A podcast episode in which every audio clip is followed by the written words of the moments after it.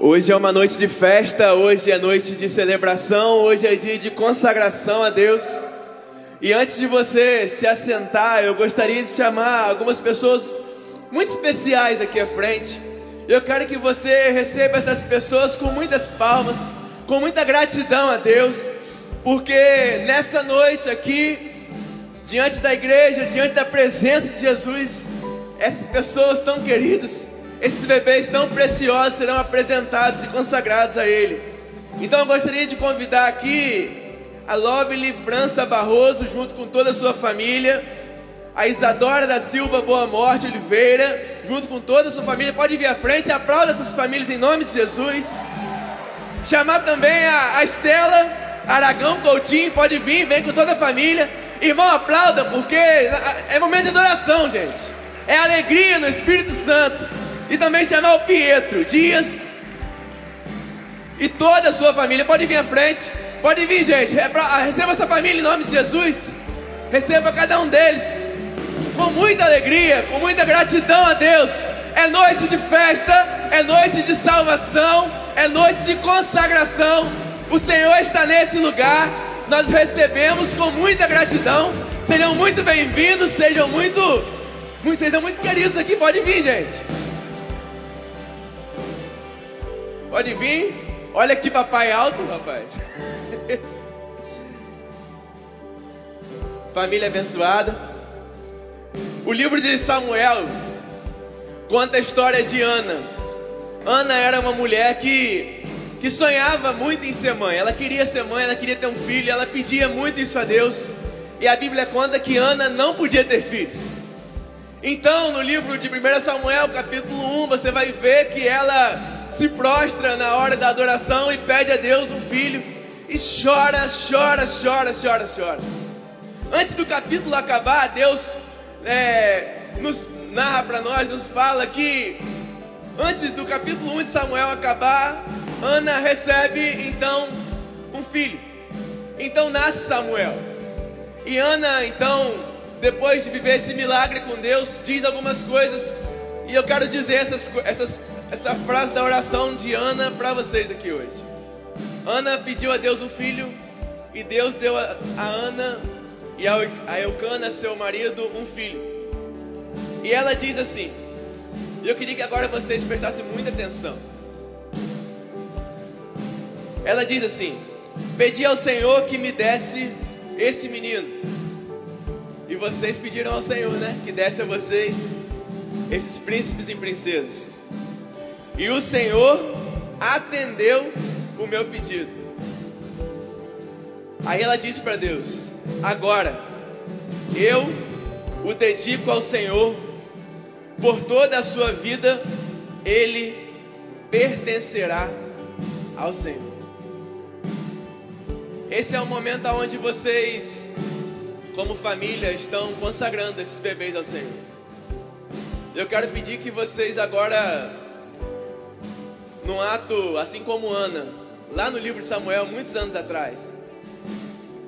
Você que pode levantar, você que quer abraçar um pouquinho mais, não sei. Segura seu filho aí, erga sua mão sobre ele, que nós vamos orar. Mas eu quero pedir que você que você feche seus olhos e consagre ele a Deus, dizendo: Senhor, eu pedi ele ao Senhor, eu pedi ela ao Senhor. E agora eu consagro para que toda, por toda a vida, ele sirva ao Senhor. Samuel foi consagrado, bebezinho. E a história de Deus, e a história diz que Samuel foi profeta, sacerdote e juiz sobre o povo de Israel. Porque lá atrás, sabe, quando ele era um bebezinho, a mãe dele disse: Eu pedi ao Senhor, o Senhor me deu, e eu o consagrarei. Nós estamos vendo, nós estamos vendo bebezinhos que serão consagrados ao Senhor. E nós vamos pedir agora, você como pai, você como mãe vai pedir que por toda a vida eles sirvam ao Senhor. E vão dizer para Deus, eles pertencem, eles pertencem ao Senhor Jesus. Então vamos orar. Você que é pai, você que é mãe, você que é responsável, comece a orar agora. Você que é igreja, erga sua mão para cá e vamos orar por eles em nome de Jesus. Vamos orar? Pai, em nome de Jesus, nós agradecemos ao Senhor por esse momento tão importante. O Senhor sonhou com a vida de cada uma dessas crianças antes do mundo ser mundo. E hoje, com saúde na presença do Senhor, os seus pais consagram cada uma delas ao Senhor. Abençoe o crescimento dessas crianças, para que no futuro elas se tornem exatamente tudo aquilo que o Senhor sonhou. Deus Pai, sabedoria, inteligência, direcionamento para cuidar dessas crianças e instruí-las no amor e no direcionamento do Senhor. Livra cada uma delas, ó Pai, dos laços do inimigo. Cultiva no coração delas desde pequeno, Senhor, intimidade, suas decisões de se renderem a Jesus Cristo e construírem na presença dEle o sonho que o Senhor tem para cada uma delas. Que sejam guardadas, protegidas, que sejam abençoadas fisicamente, emocionalmente e espiritualmente, e que no futuro o movimento dessas crianças sobre a face da terra renda honra e glória ao nome do Senhor. Assim, nessa noite, nós oramos e agradecemos por esse privilégio, em nome de Jesus. Amém. Você pode aplaudir o Senhor? Vocês estão liberados.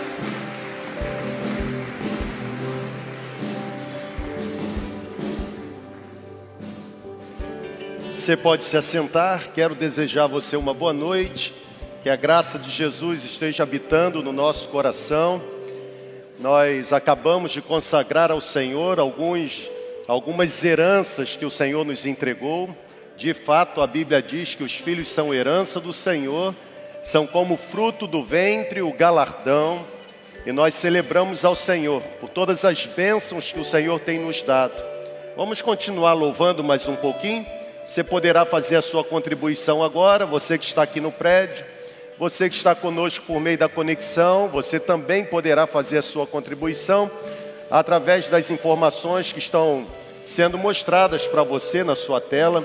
Enquanto continuarmos aqui com a canção, você poderá sair do seu lugar e fazer a sua oferta.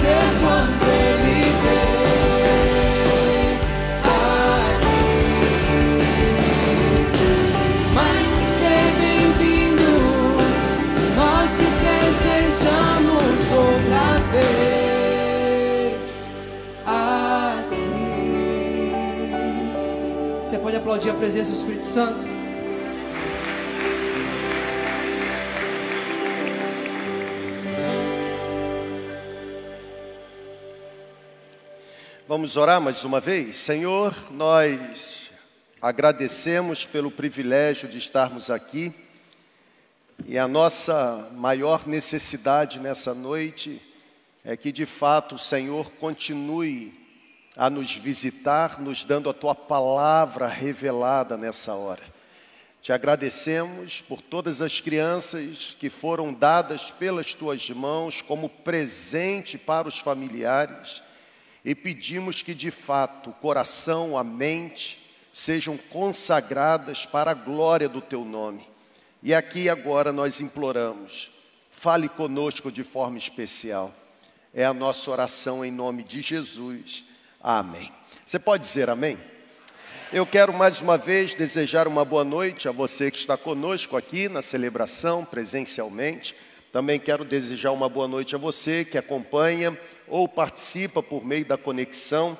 Eu quero pedir que você pegue a sua Bíblia, por favor, e eu vou ler a primeira carta do apóstolo Pedro, capítulo 1, vou ler do versículo 13 ao versículo 21 e vou pensar com você nessa noite sobre a virtude da vida cristã. É um privilégio mesmo, toda semana, voltarmos para este prédio, estarmos reunidos enquanto comunidade, para juntos recebermos da palavra de Deus uma porção que possa encher o nosso coração, que possa tocar na nossa vida. Eu sei que dia de quinta-feira é um pouco atípico, porque você vem do trabalho, por certo, você já viveu muitos cenários no dia de hoje, cenários bons, talvez alguns cenários não tão bons, cenários favoráveis, outros não tão agradáveis, mas a grande verdade é que estarmos aqui, seja presencialmente ou seja por meio da conexão, estarmos aqui é estarmos abraçados por uma esperança. E qual é a esperança? O Senhor tem poder e tem interesse, tem desejo de nos renovar com, com a Sua bendita palavra nessa noite. Você deseja receber uma porção da palavra de Deus? Amém, gente? Então acompanhe comigo a leitura da primeira carta do apóstolo Pedro, capítulo 1, a partir do versículo 13. A Bíblia diz assim: Portanto, estejam todos vocês com a mente preparada, Estejam todos vocês prontos para agir, estejam alertas e ponham toda a esperança na graça que será dada a vocês quando Jesus Cristo for revelado. Como filhos obedientes, não deixem amoldar pelos maus desejos de outrora, quando vocês viviam na ignorância, mas assim como é santo aquele que chamou vocês, Sejam também vocês santos em tudo o que fizerem, porque está escrito na palavra: sejam santos, porque eu sou santo. Uma vez que vocês chamam Pai, aquele que julga imparcialmente as obras de cada um, vocês devem se portar com temor durante a jornada terrena de vocês, pois vocês sabem vocês sabem, vocês sabem que não foi por meio de coisas perecíveis, como prata ou ouro, que vocês foram redimidos da sua maneira vazia de viver. Vocês sabem, vocês sabem que não foi com coisas perecíveis que vocês foram resgatados. Vocês foram resgatados, redimidos pelo precioso sangue de Cristo. Aleluia como de um cordeiro sem mancha, sem defeito, conhecido antes da criação do mundo e revelado nestes últimos tempos em favor de vocês. Por meio dele, vocês creem em Deus, que ressuscitou Jesus dentre os mortos e o glorificou, de modo que a fé e a esperança de vocês estão guardadas em Deus. Sabe, gente, eu tenho percebido que influenciar positivamente pessoas a seguirem Jesus, influenciar positivamente pessoas a caminharem com Cristo, influenciar positivamente pessoas a participarem de uma confissão de fé que trazemos conosco, é viver e conviver com a certeza de que estamos a todo tempo, em todos os momentos sendo observados ou monitorados. Sabe, as pessoas do nosso convívio, as pessoas que participam do nosso relacionamento, elas estão bem atentas, elas estão observando os nossos comportamentos, as nossas ações, as nossas reações, o nosso trato. Nós somos observados o tempo todo, se é que estamos abrigando no coração e na mente o desejo de persuadir positivamente pessoas a caminharem com Cristo. Não foi à toa, não foi em vão que o apóstolo Paulo, escrevendo a sua carta para o seu filho na fé Timóteo, Ele, ele declarou na primeira carta, capítulo 4, versículo 12: Seja você um exemplo para os fiéis na palavra, seja você um exemplo para os fiéis no procedimento, no amor, na fé, na pureza. E quando eu leio essa orientação do apóstolo Paulo, a pergunta que me vem à mente é: será que existe possibilidade de desenvolver uma vida virtuosa? Será que existe a possibilidade de manifestar uma vida virtuosa, uma vida comprometida com a santidade, mesmo a gente vivendo num mundo que está afundado ah, em, em, em concupiscência, mesmo vivendo num mundo que tem as suas marcas manchadas pela corrupção, será que é possível caminhar em acordo com o que o apóstolo Pedro está nos orientando, mesmo eu e você estamos, estando completamente envolvidos e presos naquilo que nós conhecemos nessa sociedade como sendo algo tão sujo? Sabe, gente, infelizmente a santidade para alguns se tornou uma utopia. Infelizmente, caminhar em acordo com a vocação que recebemos ou o chamado que recebemos se tornou um mito, se tornou uma impossibilidade. Eu, quando olho para a Bíblia, de fato eu encontro uma vida que é virtuosa, e a virtude da vida cristã tem um nome. A virtude da vida cristã se chama santidade.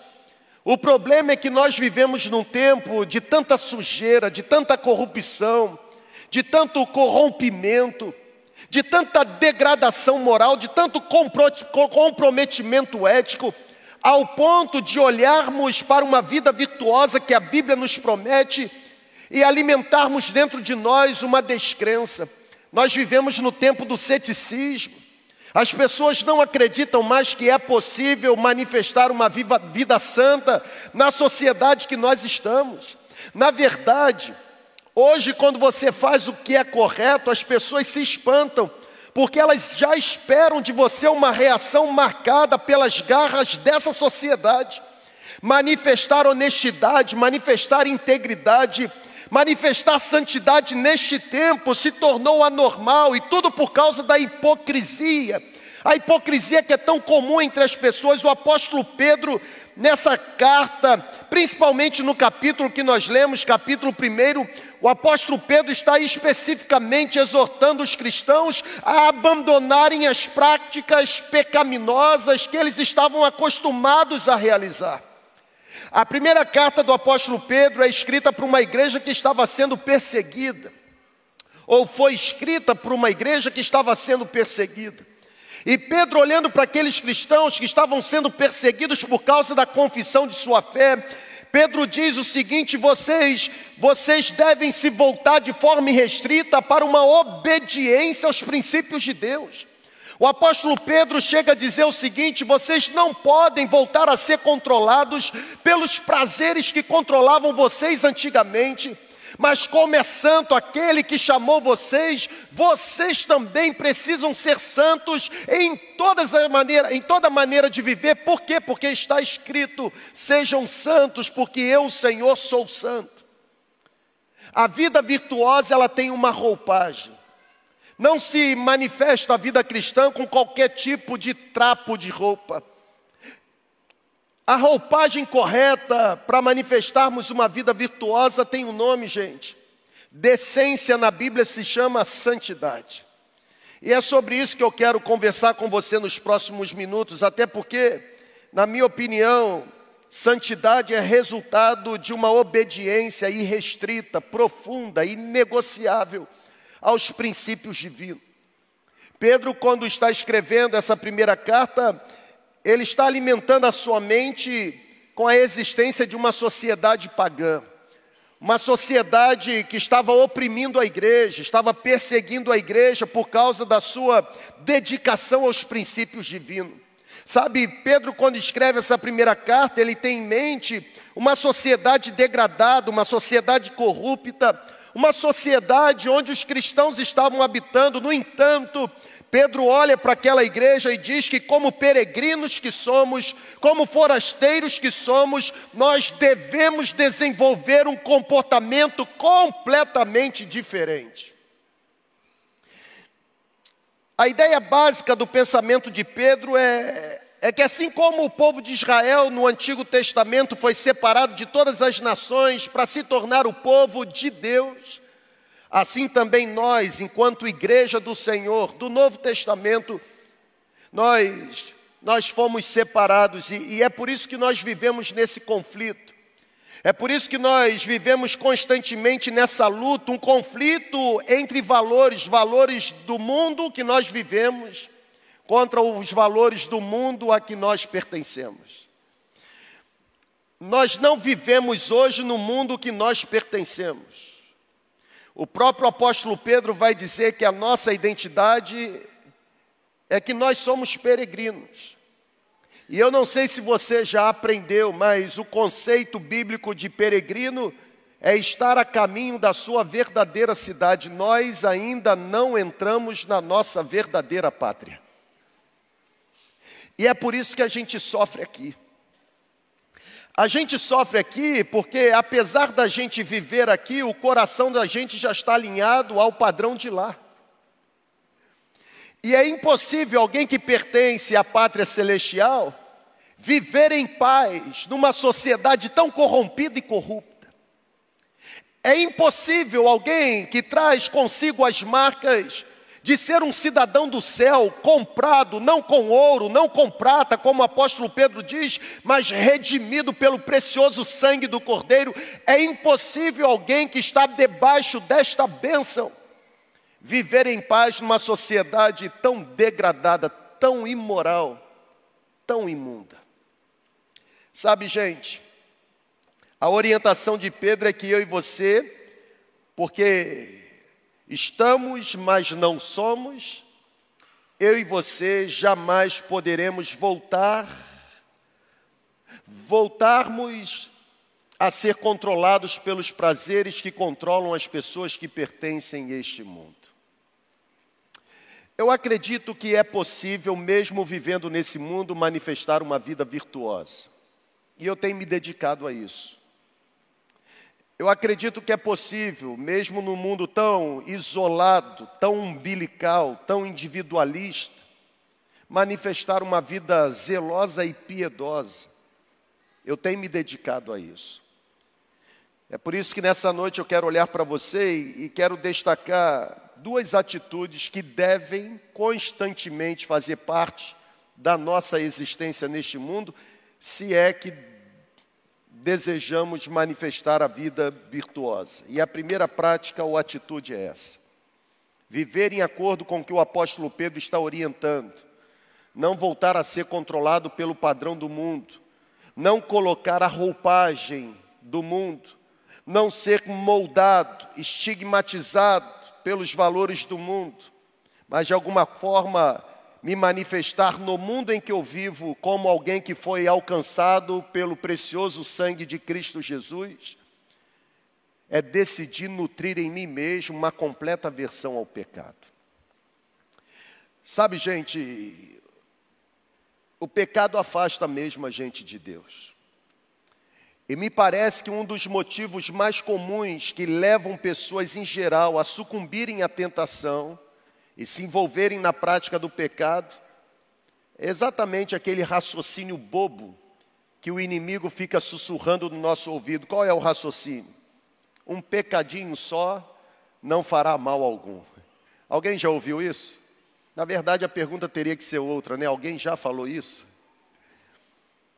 Me parece que a gente volta a ter a roupagem do mundo e deixa de vestir a roupagem da nossa verdadeira pátria, a santidade, porque a gente aceita, e aceita de bom grado, essa mentira do inferno, de que apenas um pecadinho não vai fazer mal algum.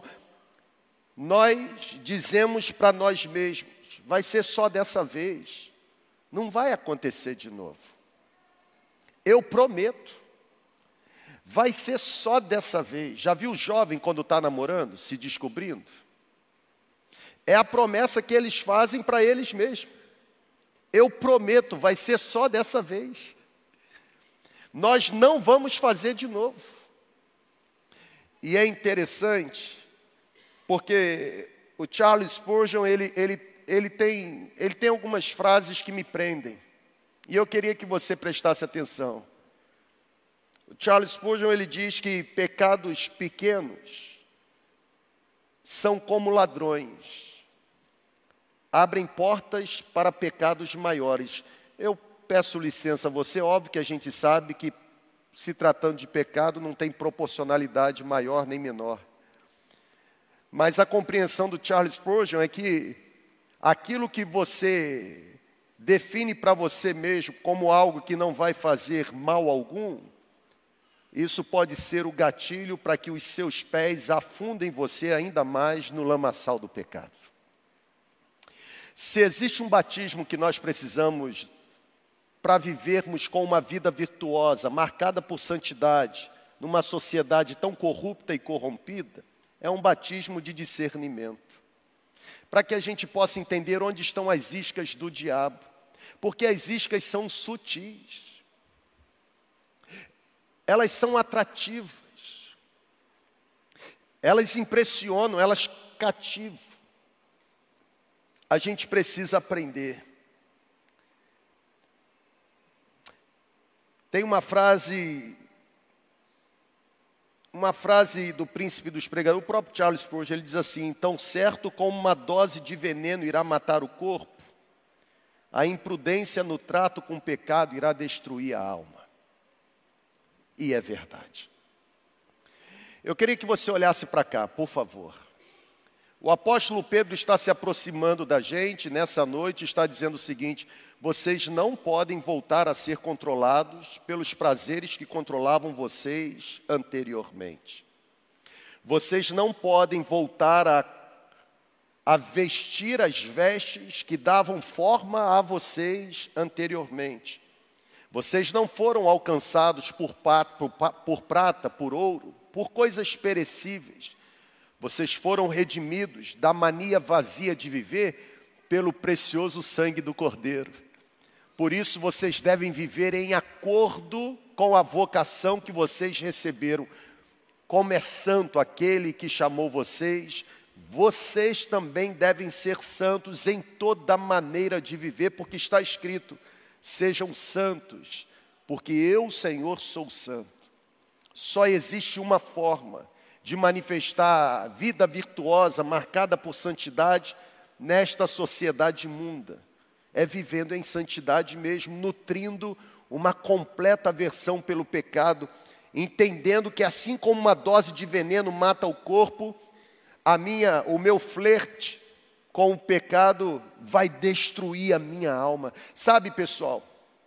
Não importa a proporcionalidade que eu e você atribuamos ao pecado, não importa.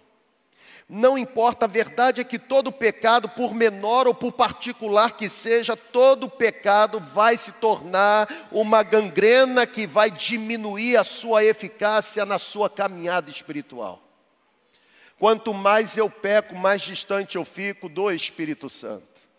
Quanto mais eu peco, mais dificuldade eu tenho para me relacionar com o Espírito Santo, porque é impossível você está cheio de Deus e não se sentir alimentado pela visitação de Deus.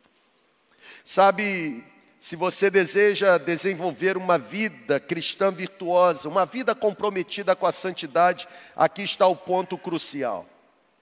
Embora Deus esteja desejoso de tocar em sua vida, embora Deus esteja desejoso de usar você, os seus pecados não confessados, os seus pecados particulares, privados, não revelados e secretos, esses pecados continuam tendo capacidade de bloquear as respostas poderosas que Deus está pronto para entregar às suas orações. O profeta Isaías, quando escreve o capítulo 59, Versículos 1 e 2, o profeta Isaías diz assim: Vejam, o braço do Senhor não está encolhido para que não possa salvar, nem os ouvidos do Senhor não estão tapados para que não possam ouvir, mas são os seus pecados que estão causando separação entre você e o seu Deus, de forma que ele não ouça a oração de vocês. Eu quero olhar para você nessa noite e eu quero dar uma sugestão. E a sugestão é: só existe uma maneira de manifestar uma vida virtuosa, marcada por santidade. Não brincando com o pecado. Mamãe e vovó diziam que quem, quem brinca com fogo amanhece molhado. Quem brinca com pecado amanhece destruído. O objetivo do pecado é matar você, porque o salário do pecado é morte. Mas o objetivo do Espírito Santo é vivificar você. Porque o objetivo do Espírito Santo é fazer resplandecer, manifestar a vida de Jesus em você. Sabe, eu, eu quando olho para esse texto, eu chego à conclusão que de fato não haverá respostas, não haverá comunicação, não haverá relacionamento enquanto pecados inconfessos permanecerem na nossa vida. Eu chego à conclusão que é por isso que, que para alguns aqui Deus parece distante. Deus parece não atencioso, por causa dos pecados não confessados, por causa dos pecados não abandonados. Pessoas que fazem muitas petições e muitas súplicas, mas não percebem petições e súplicas sendo respondidas. Por quê? porque ainda estão completamente agarradas, casadas, completamente envolvidas, jungidas, misturadas com os seus pecados. Se você deseja experimentar o poder e a bênção de Deus, a confissão diária dos seus pecados deve fazer parte da sua rotina. Se você deseja participar de uma aventura com Deus, a confissão diária das suas iniquidades, dos seus pecados, das suas quedas, não pode ser uma opção. Tem que se tornar algo absolutamente essencial. Sabe por quê? Porque se houver processo de purificação, também haverá experiências de uma impressionante liberação da presença de Deus sobre nós. Eu tenho aprendido na minha jornada que o Espírito de Deus ele se derrama sobre vaso de plástico, de barro, de vidro, mas o óleo do Espírito só não é derramado em vaso sujo. Não é a matéria da fabricação, é a pureza no interior. Se a gente limpar o vaso nessa noite, tem óleo disponível para encher a gente, mas tem que limpar. Vocês foram comprados pelo sangue de Jesus, sangue precioso. Se você sinceramente buscar a Deus e se render, Ele poderosamente irá revolucionar a sua vida. Portanto, a primeira sugestão, se é que você deseja manifestar uma vida virtuosa, vivendo em santidade numa sociedade tão corrompida, nutra uma aversão completa ao pecado. Com o pecado não se brinca, com o pecado não se dialoga, com o pecado não se flerta, pecado se resiste, pecado se evita. E por que não dizer? Pecado, do pecado a gente foge. Pecado, do pecado a gente foge. Do pecado a gente corre. Segundo lugar, manifestar uma vida virtuosa Vivendo em santidade numa sociedade corrompida, não apenas é decidir abandonar pecado, mas acima de tudo, decidir viver em comunhão com o Espírito Santo. Só o Espírito Santo de Deus tem capacidade de transformar o nosso apetite. Só o Espírito Santo de Deus me dá a capacidade de não mais desejar a comida do mundo, mas desejar ser cheio do banquete que vem do alto. Sabe, gente, o apóstolo Paulo, quando escreve a sua carta aos Gálatas, ele diz: Vivam pelo Espírito e de modo nenhum vocês satisfarão os desejos da carne. Olha que texto interessante. Só existe uma forma de não satisfazer os desejos da carne. Qual é? Vivendo pelo Espírito Santo. Ser cheio do Espírito Santo é uma questão de sobrevivência. O que o apóstolo Paulo está nos orientando é que eu e você devemos escolher deliberadamente andar no caminho do Espírito. Andar no caminho do Espírito é dopar-se do antídoto contra a prática do pecado. Quanto mais cheio de Deus eu estiver, menos predisposição eu terei para pecar. O Espírito Santo muda a feição da minha mente. O Espírito Santo traz comunhão com Deus. Eu vou caminhar para o final e a conclusão que eu faço é a seguinte: Davi descuidou da sua comunhão com Deus. Sabe o que aconteceu? Satanás venceu Davi por meio de Batseba. Pedro seguiu a Jesus à distância. Sabe o que aconteceu? Pedro negou Jesus três vezes. A comunhão com o Espírito de Deus é o braço direito da nossa força. Quanto mais do Espírito em mim, menos espaço de mim para me levar a pecar. Quanto mais do Espírito de Deus em mim, mais oportunidade dentro de mim de me envolver com aquilo que Deus tem para derramar.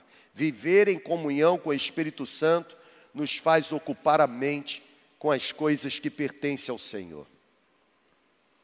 Eu termino dizendo a você que, na minha opinião, as ocupações prévias da mente, as ocupações prévias do nosso pensamento com as coisas que pertencem a Deus, vão nos impedir de mordermos as muitas iscas do diabo que estão ao nosso redor. Sabe, gente, desenvolver compromisso com a santidade para cada um de nós sempre será resultado de uma luta, sempre será resultado de um conflito. Desenvolver santidade enquanto estivermos vivendo no mundo sempre vai machucar, sempre vai doer, sempre vai causar sofrimento. Mas eu quero lhe encorajar, pode acreditar, vale a pena manifestar a vida virtuosa por meio da santidade. Por quê? Porque quando eu manifesto vida íntegra, isso pode me machucar, mas isso vai produzir glória para o nome de Jesus. Lute com você, lute consigo mesmo, mas lute mesmo. Mantenha-se firme no caminho do Espírito Santo, para que você jamais volte a viver a vida que você viveu um dia. Você não foi resgatado com coisas que perecem, você foi redimido da sua maneira vazia de viver pelo precioso sangue do Cordeiro. Eu quero concluir com um pensamento do escritor do século XIX. E esse escritor do século XIX dizia o seguinte: precisamos ser em público exatamente o que somos no nosso privado, porque deve haver coerência entre palavras e ações nós não podemos desfazer no vestíbulo o que realizamos em público, pois aqueles que praticam do nosso convívio, eles aprendem lições tanto do que fazemos como também do que falamos.